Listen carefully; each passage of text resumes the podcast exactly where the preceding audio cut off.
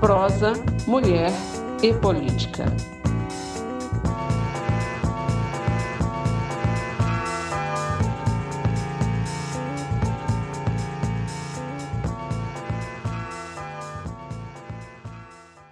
Eu sou Geralda Cunha. Eu sou Maiane Gontijo. Estamos aqui de manhã, de tarde, de noite, fazendo companhia para você, mulher, homem, LGBTQIA, que queira conhecer as mulheres que fazem política. Venha conosco. Está começando Prosa, Mulher e política. e política.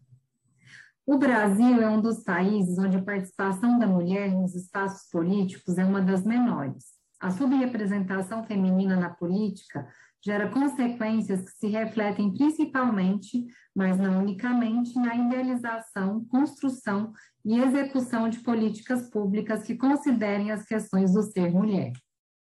Acontece que não estamos acostumadas a lidar com o espaço público, onde acontecem os debates, as discussões e as decisões que interferem nas vidas das pessoas que vivem em sociedade, nas nossas vidas. Mas as mulheres, cada vez mais, têm ganhado autonomia e frequentado diferentes espaços. Ainda que não seja o espaço da política eletiva partidária, as mulheres têm feito política intervindo em todos os lugares. Projeto Prosa, Mulher e Política soma-se à tarefa de dar vozes às mulheres que fazem política, não só a política de cargos eletivos, mas a política em que a participação e integração se dá cotidianamente, na casa, no trabalho, na escola, na igreja, na polícia, nos meios de comunicação, enfim, nos mais diferentes espaços onde as mulheres estão e exercem papéis fundamentais mas, no entanto, continuam sendo invisibilizadas. Você se identifica? Conhece uma mulher assim? Então vem com a gente. Mande para nós a sua Prosa, sugestão de entrevista mulher para que a gente possa colaborar e ampliar o conceito de participação política e, sobretudo, dar visibilidade às mulheres que fazem política com P maiúsculo. Mande o seu recado no nosso Instagram, arroba prosa mulher e política, ou arroba mulheres da, na comunicação, sem cedinha e sem tio. E você pode ouvir nossos podcasts pelo Spotify, Mulheres na Comunicação, sem cedinha e sem tio, ou na rádio web www.mulheresnacomunicação.com. E nossa prosa de hoje é com Cris Guerra, publicitária, premiada e escritora com oito livros publicados.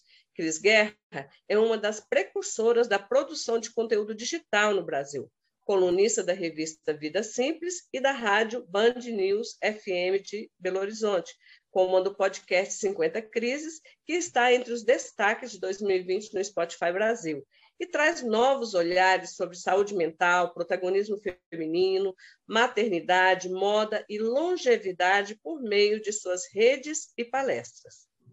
Olá, Cris, prazer em falar com você. Conte aqui para gente sobre a sua história, seu trabalho e militância. Olá, meninas, prazer é todo meu. É até interessante, assim, é, ver algo que eu faço como nomeado como militância, mas é interessante porque eu acho que acabou se transformando nisso naturalmente, né? Bom, é, eu sou uma produtora de conteúdo digital e, na verdade, comecei na comunicação, trabalhei 20 anos como publicitária e acabei sendo produtora de conteúdo digital por causa de um acontecimento na minha vida pessoal em 2007, quando eu perdi o pai do meu filho, quando eu estava grávida do meu filho. E aí eu comecei, logo que meu filho nasceu, quando ele tinha quatro meses, eu comecei a escrever umas cartas para ele, para contar do pai e criei meu primeiro blog chamado Para Francisco. Depois eu criei um outro blog de moda que não tinha nada a ver, na verdade eram duas manifestações, assim, quase que gritos de socorro diante de tudo que eu estava vivendo, que era uma dualidade muito grande. E esses dois movimentos acabaram me salvando, mas é interessante porque eu me salvei salvando outras mulheres sem perceber. Quando eu vi, eu estava mexendo com outras mulheres e perceber que eu estava ajudando essas mulheres também me ajudou. Então, isso foi maravilhoso. É, de lá para cá tem uma grande caminhada. Em 2007 eu comecei, em 2010 eu acabei largando as agências de publicidade, comecei a diversificar o meu trabalho a investir mais nos meus blogs, principalmente o blog de moda, que acabou sendo o primeiro blog de looks do dia no Brasil, né? Tem muita blogueira de look do dia que nunca ouviu falar em mim, mas eu sou eu sou a precursora desse negócio aí, que começou com uma cara muito diferente do que tem hoje, né? Eu acho que na verdade tinha muito mais uma vontade de mostrar uma mulher de verdade, que não era nenhum padrão de beleza, que a moda é para todo mundo. Então assim, teve vários movimentos e vários aprendizados. Se a gente olhar, na verdade, nesses 15 anos, pra, praticamente 15 anos desde que eu comecei, tem muita mudança, muita evolução. Eu era uma pessoa muito é, alienada politicamente, eu não, eu não me envolvia com a política, e eu tinha uma formação é, muito, muito machista em casa, né? muito tradicional, a minha família, eu sou de classe média, a minha família sempre teve uma ligação com, com o JK, que meu avô foi amigo do JK, então eu tinha uma admiração pelo JK, mas entendia muito pouco de política. Eu acho que eu tinha sempre uma simpatia pela esquerda, mas isso era pessoal. E, é, na verdade, eu fui entendendo com o tempo que aquilo que eu estava fazendo também era político, né? Como tudo na vida. E eu acho que essa é a grande dificuldade hoje em dia, né? Assim, é, esses dias eu tive uma briga com a minha irmã, porque temos posições políticas diferentes, mas ela não gosta de falar sobre política, e a política ela precisa ser falada, né? A política ela não é um tabu, não pode ser um, um tabu, porque ela influencia muito nas nossas vidas. E o que a gente está vivendo hoje talvez seja a, a forma mais, a prova mais contundente de tudo isso. Então eu fui ficando cada vez mais, né? Assim, eu falo que quando o meu olho feminista acordou, não tem jeito, não dorme mais, né? E a gente vai tomando uma consciência, então, na verdade, é como se você fosse é, se despindo cada vez mais, ou não é nem é se despindo, você vai se, se transformando cada vez mais em algo forte, né? Que você vai entendendo o mundo e fala, cara, não dá para enxergar esse mundo como alguém que está assistindo a vida, né? Eu preciso fazer alguma coisa. E eu acho que essa consciência minha surgiu quando eu comecei a ter voz que eu não procurei por essa voz e de repente eu vi o tamanho da minha responsabilidade, né? E aí eu falei, cara, isso é muito forte. Eu preciso ajudar as pessoas a pensar ou chamar as pessoas para pensar junto comigo e não como alguém que sabe tudo, muito pelo contrário, estou constantemente aprendendo. Mas isso é muito legal. Então, acho que hoje é interessante, porque eu me formei em comunicação, para trabalhar com publicidade, trabalhei, adorei, mas hoje o que eu faço eu gosto muito mais, assim, eu acho que eu falo de comportamento, eu acho que eu consigo fazer diferença na vida das pessoas, consigo é, trabalhar nas redes de uma forma que faça diferença na minha vida, eu estou sempre me transformando. E isso torna, às vezes, até a convivência de algumas pessoas de, comigo um pouco difícil, porque a gente vai ficando mais afiada, né? A gente vai ficando mais exigente, né? Exato. Com certeza. Então, Cris, é, você já até antecipou que, que eu ia te perguntar, mas é bem isso. Você hoje se dá conta que faz política em diversos espaços, né? Nos espaços que você atua, tanto como publicitária, jornalista, radialista, né? Tratando de diversas temáticas. Então, é, você falou um pouco dessa sua formação até você chegar neste espaço que você ocupa hoje. E o que, que você diria para as mulheres, de uma maneira geral, que muitas vezes é, não se dão conta que o que elas fazem tem uma relevância muito grande, mas elas acostumaram a essa naturalização de, de ficarem invisíveis nos seus lugares, ou dar o protagonismo para o outro, e, e, não exercer esse protagonismo, né? evitar de falar de temas como política, por exemplo. É isso mesmo é. que você estava colocando. Como é que a gente faz para quebrar esse tabu ah, entre as mulheres mesmo, para que elas percebam a importância do que elas falam, do que elas fazem para o meio dela, para outras mulheres? Tem receita de bolo? É, não tem receita de bolo. Eu acredito que existam alguns caminhos. Eu acho que é uma conversa de boca a boca, sabe? Não é algo que você convence o outro através de grandes matérias, reportagens, estudos, estatísticas. Você já parou para pensar como é que às vezes a gente abre todo dia o jornal e lá está escrito assim: é, todo mês morrem tantas pessoas da doença tal, né? Isso nos afeta, mas nos afeta de uma maneira muito burocrática. Quando a gente perde alguém para a doença tal, isso tem um efeito em nós muito maior. Então, eu acho que o pequeno ele é mais próximo, e o que é mais próximo é maior nas nossas vidas. Então, o que eu procuro, e é uma coisa que eu até acho que eu tento fazer, porque o que, que aconteceu? Quando eu comecei a falar com mulheres mais velhas, por causa da, de falar sobre etarismo, sobre longevidade, pelo fato de eu estar com 51 anos, é, eu comecei a ganhar muitas seguidoras de todos os tipos, pessoas com várias crenças e tal, e, e, e, posições políticas, e muitas dessas pessoas que acreditam que a política não deve ser falada. Então, comecei a pensar assim: eu acho que eu preciso falar com essa pessoa. Mas para falar com essa pessoa, quanto menos rótulo eu colocar na minha fala, melhor. Tem que ser uma fala de mulher para mulher, Marisa, sabe? Uma coisa assim, muito assim, vem cá, vamos conversar. É, talvez se eu conseguir escrever para minha irmã sobre a nossa discussão, porque a gente brigou, e chamar, é, é, perguntar para ela, mas você não acha que você tem um poder, né? É, quase que dizer assim, poxa, mas eu não sabia dessa sua posição política, eu achava que você tinha uma posição, ah, quer dizer que você votou nele, mas você se arrependeu. Poxa, seria legal ouvir isso no grupo da família. Seria legal ouvir você se manifestando, porque talvez tivesse é, você falando, você faria outra pessoa, outro de nós pensar nisso. Então, acho que é, é, é, é ajudar cada uma a tomar consciência que todos nós somos influenciadores uns dos outros, né? E que a gente tem uma responsabilidade muito grande quando a gente repassa uma mensagem de WhatsApp, mas é do pequeno, sabe? É, é, é mostrando pequenas atitudes. Outro dia, por exemplo, é, eu tenho uma, eu moro perto de uma de uma lanchonete muito muito gostosa, que tem um pão de queijo muito gostoso, na praça da minha casa. E eu adoro essa lanchonete, é uma lanchonete, uma marca tradicional de Belo Horizonte.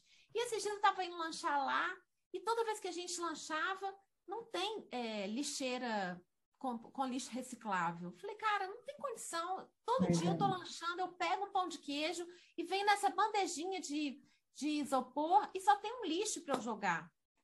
Aí eu conheço a dona, a filha da dona, né? Encontrei uhum. com ela no supermercado um dia. E ela, ih, Cris, olha, o Francisco cresceu e tal. Aí eu falei assim, tá boa. Ela até me falou o nome dela, já esqueci, mas assim, eu conheço de cumprimentar. Olha, eu queria te falar uma coisa. Eu sei que eu sou um pouco chata, mas eu preciso falar. Vocês precisam colocar uma lixeira reciclável. Ela, Cris, que ótimo que você falou isso, que lá dentro a gente recicla. Então, às vezes, a, gente acha que está incomodando, mas são, são pequenas atitudes que se tornam grandes. Começa no pequeno, sabe? Isso é uma coisa que eu percebi em mim. É, você é um exemplo para milhares né, de mulheres, homens, né, enfim. É, para elas né, e para a gente, como, como é se tornar pro, protagonista da própria história? Olha, é, tem um preço um pouco alto, porque às vezes a gente também, às vezes a gente também passa uma impressão de que somos é, muito bem resolvidas, de que tudo está certo na nossa vida, né? Eu acho que é, em primeiro lugar, é uma grande responsabilidade. Em segundo lugar, é muito legal, é muito bacana você perceber que você conseguiu atingir muitas pessoas, e eu acho que, no meu caso, é, às vezes é, é, eu não tenho muita noção e prefiro não ter essa noção, porque senão eu perco a minha perspectiva humana, né? Que eu acho que muitas vezes o sucesso, né? O sucesso, isso que a gente chama de sucesso, essa projeção sobe demais a cabeça, porque a pessoa começa a se achar assim mais importante do que as outras pessoas por causa disso. E não é, na verdade, eu continuo sendo uma pessoa normal, que tem suas crises, que tem suas fraquezas, que tem os seus questionamentos, né? Que termina relacionamento, que começa relacionamento. Então, é, eu acho que é muito bom, é muito gratificante, mas tem um lado muito pesado também. Um lado que é, às vezes, a gente ser muito solicitada e e às vezes as pessoas esperarem que um toque nosso vá mudar a vida delas, assim, tipo, ah, vou mandar isso para a Cris divulgar, sabe? Assim, existe um excesso de expectativas. Então, tem que ter um cuidado constante, um, um autocuidado e entender também os meus limites, sabe? Eu recebo muito pedido de ajuda, sabe? Cris, me ajuda, estou desempregado. A gente faz o que pode, mas não tem como eu salvar o mundo, né? Senão eu eu que vou ter que pedir ajuda daqui a um tempo. Então, é, é um pouco essa medida, assim, essa busca do equilíbrio constante. Mas é muito legal, é muito legal, é muito, assim, eu fico muito feliz quando eu percebo que eu cheguei nesse lugar mesmo sem procurar. É muito legal, é muito gratificante como vida, assim. Falo, poxa, será que eu estou fazendo direitinho? É isso mesmo, Cris. A gente, é, a gente se depara muitas vezes com esse senso de responsabilidade e, ao mesmo tempo, percebendo a, a importância daquilo que a gente faz, né? E num é. país machista como o nosso, com o número de violência doméstica e feminicídio assustadores, né? O que é necessário, o que não pode faltar para que as mulheres saiam do ciclo da violência e se tornem autônomas, sem sofrer com esse machismo? Olha, na verdade, essa é a pergunta mais difícil, né? Eu acho que, acima de tudo, a gente precisa. É, eu acho que essa palavra sororidade ela é tão bonita, tão necessária e está tão na moda, mas a gente tem que é, o tempo todo trazê-la à, à baila. A, gente tem que trazê-la porque ela é uma realidade, né? A gente sempre teve isso em nós. Por mais que também a gente já tenha enfrentado a competição entre mulheres, mas eu sinto que a sororidade é quase que um uma coisa sem, sem volta, assim. É um bichinho que se soltou ele, ele está reproduzindo, e isso é muito legal. O que eu estou achando, que está me preocupando muito, e isso é uma coisa que eu percebo, a gente precisa chamar os homens para a nossa para nossa luta. A gente precisa conversar com os homens e mostrar para eles que, que a gente está do lado deles, mas a gente precisa que eles fiquem do nosso lado, ou seja, a gente não quer um mundo dual, um mundo de homens ou mulheres, ou LGBTQI, ou mulheres e LGBTQIA+, e homens é, perdidos do outro lado, né? Eu acho que, que uma das coisas de maior futuro são os grupos de apoio entre homens, que são poucos, mas que precisam proliferar. A gente precisa chamar os homens, porque os homens estão muito perdidos, eles estão sofrendo, é, eu acabei de terminar um relacionamento e eu percebo que eu não consigo enfrentar o machismo estrutural que o meu ex-namorado é, ele, ele não consegue enxergar o machismo dele. Né? E não é porque ele é mau, ele é uma pessoa má, é porque aquilo está tão entranhado que ele não consegue. Então, assim, eu acho que isso está me preocupando muito. Eu acho que a gente precisa dar um jeito, não sei qual, feitiço qualquer. Precisamos falar da, da masculinidade tóxica, né, Cris? Sim. Sim. Total. ano passado, eu lancei um livro que eu queria combater isso, chamado O Menino que Engoliu o Choro. Talvez essa seja a minha ação mais política, porque uhum. o menino que engoliu o choro é exatamente para dizer, gente, todo mundo precisa chorar. Eu, você e todo mundo. O mundo precisa chorar mais, sabe? É, a gente está adoecendo de não chorar. E a gente está, né? O homem, quando ele não chora, ele, ele manifesta os seus sentimentos em formato de violência. Né? Ele precisa verbalizar, ele precisa botar para fora. Às vezes a violência não é física, é verbal, né? É, psicológica, né? E Cris, de onde que você tira inspiração, né, para gerar seus conteúdos? Quem, como você se inspira? Ô, gente, eu estou me achando tão pouco inspirada ultimamente. Na verdade, eu acho que hoje em dia, o, o que acontece é que depois de um tempo nas redes, você também acaba se tornando uma curadora de conteúdo, né? Então, assim, uhum. ultimamente eu tenho repostado tanta coisa. E aí eu reposto e falo, gente, mas olha que injusto, eu continuo ganhando seguidor só repostando, tá fácil demais. Eu acho que, na verdade, tem momentos que a gente não tá muito fértil, né? Que a gente também tem que é, dar luz a, a pessoas, dar visibilidade. Olha que legal essa iniciativa. Então, eu, eu, sinto que as redes a gente se dá muito às mãos. Eu percebo isso muito claramente.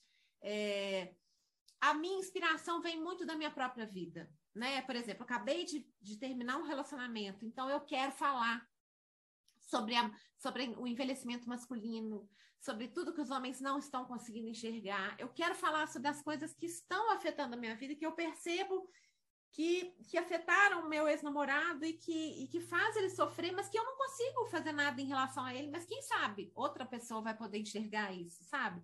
Então, eu acho que na, a minha vida sempre foi um assunto, não porque é a minha vida, mas porque aquilo que eu experimento tem um efeito em mim muito interessante, eu consigo falar melhor sobre aquilo. Eu sou muito movida pelas coisas que eu experimento. Maravilha.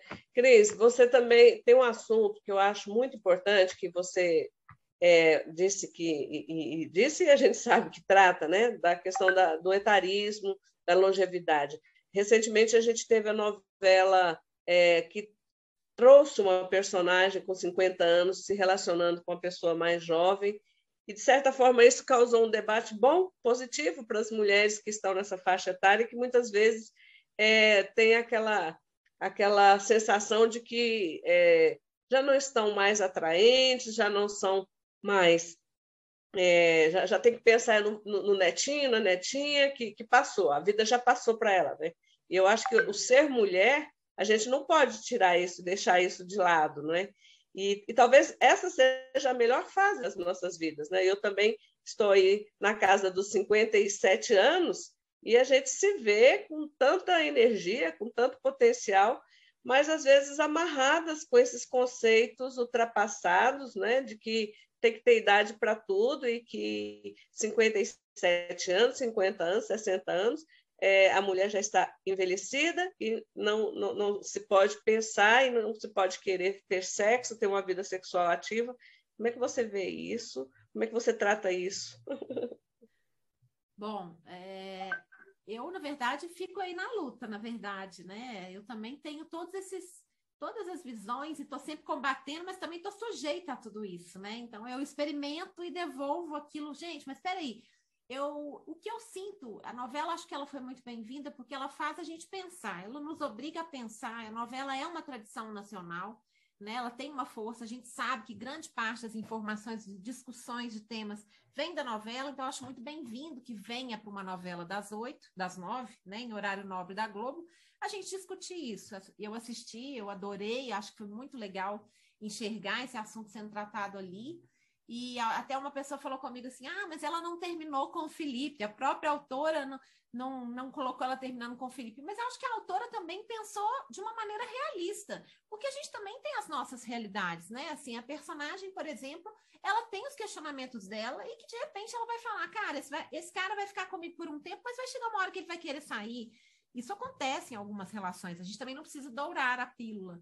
Eu gosto muito da gente falar sobre isso abertamente, mas sem também romantizar demais, né? Então, eu, eu, acho que a gente precisa continuar. A gente não pode parar. Essa, essa discussão precisa continuar, né? Nós estamos apenas começando. Maiane, você queria continuar com a pergunta? É, é, sobre a questão, Cris, você teve né, com, é, com o Fábio Pochá, né, de uma postagem sua relacionada ao etarismo. E Sim. Queria que você respondesse um pouco disso também. Então, aquela história do Porchat foi uma coisa muito louca, porque eu participei de um movimento, porque eu faço parte de um grupo, é, de uma empresa que, que recruta influenciadores, né? Então, é um grupo que tem influenciadores maduros, o pessoal do Hype 50+. Mais. E, e aí o pessoal falou, Cris, tá tendo um movimento aqui por causa de um vídeo do Porchat, você quer participar? Eu fui lá assistir o vídeo e falei, claro que eu quero participar. Eu falei, ah, mas vou fazer uma coisa elaborada, vou fazer um texto chamando o Porchat, meio tentando aquela, aquela tática de chamar a pessoa para pensar, né? Assim, olha, tenta se colocar no nosso lugar e daqui a pouco você vai estar nesse lugar, né? E resolvi fazer um texto com bastante embasamento e tal. E foi uma, uma loucura, porque ele, ele viralizou no Brasil todo muito rapidamente. Eu jamais imaginava isso. Fiquei muito por um lado, muito feliz, assim. Acho que foi muito legal, porque eu falei, cara, eu tô uma comunicadora bonitinha, tô me comunicando bem. E eu percebi que essa era uma dor que estava ali muito antiga nas pessoas, né? E assim, foi um fenômeno. Isso me trouxe muito seguidor. Eu praticamente dobrei meu número de seguidores muito rapidamente e tal. E isso acabou tra me trazendo mais para essa pauta, que não era a minha pauta principal, mas é natural que com o tempo ela se torne uma pauta muito importante, né? Eu, eu costumo brincar que é, eu não estou só envelhecendo, né? Eu faço várias coisas enquanto eu envelheço, que a gente não usa nosso tempo para envelhecer. Claro que a gente tem que também cuidar do envelhecimento, mas eu não quero só falar sobre envelhecimento. Mas foi muito legal. Acho que isso foi muito importante. Acabou trazendo essa pauta como obrigatoriamente, né? Assim, as pessoas falam: você é uma ativista da longevidade? Sim, claro que eu sou. Sou uma ativista da vida, né? Mas eu não quero falar só sobre isso. Até porque qualquer coisa que eu falar aos 50, 51 já será sobre isso, né? E foi muito legal. É, todo mundo, né? Eu acho que eu acabei trazendo muita gente para perto de mim, eu ganhei muito público mais velho também. Então, eu comecei a falar com, com pessoas diferentes de mim. E isso eu achei muito interessante, porque foi quase que uma uma driblada no algoritmo, né? Assim, você começar a não a não pregar só para convertidos, ou seja, falar com pessoas que são diferentes de você. E aí eu comecei a pensar, cara, eu tenho que falar sobre fake news, eu tenho que eu tenho uma, uma missão um pouco educativa também, aproveitando que eu tenho esse público comigo. E quanto ao Fábio Porchat, ele nunca admitiu, ele nunca me respondeu. Ele começou a me seguir no Twitter, que é uma rede que eu não, não uso muito, assim, eu não sou muito twitteira. Eu tô lá, mas é, eu, eu acho que eu tenho energia muito mais para ficar mais no Instagram e talvez agora comece mais no YouTube, mas não consigo ficar no, em todas as redes, é muito difícil a gente estar presente. E ele nunca me respondeu assim. Depois eu vi umas respostas que fizeram esse questionamento para ele no, nos stories e ele falou que achava que não tinha nada a ver, que, não, que, que ele não tinha sido preconceituoso, porque na verdade eu acho que ele não tinha essa intenção, claro que não, né? Mas eu não sei, eu particularmente acho que ele deve ter refletido, porque ele é um cara que está refletindo, ele já falou que ele é um machista em desconstrução, um racista em desconstrução, e no final das contas foi um, um episódio muito legal, assim, né? Que, me, que mostrou muita coisa e me colocou em contato com muitas coisas também, muita gente, né? Foi bem legal. Pois é, e a nossa conversa está boa demais, mas o nosso tempo já está terminando. É. E aí, Cris, eu gostaria que você deixasse um recado para aquelas pessoas que estão nos ouvindo e tendo o privilégio de te escutar aqui no Prosa Mulher e Política.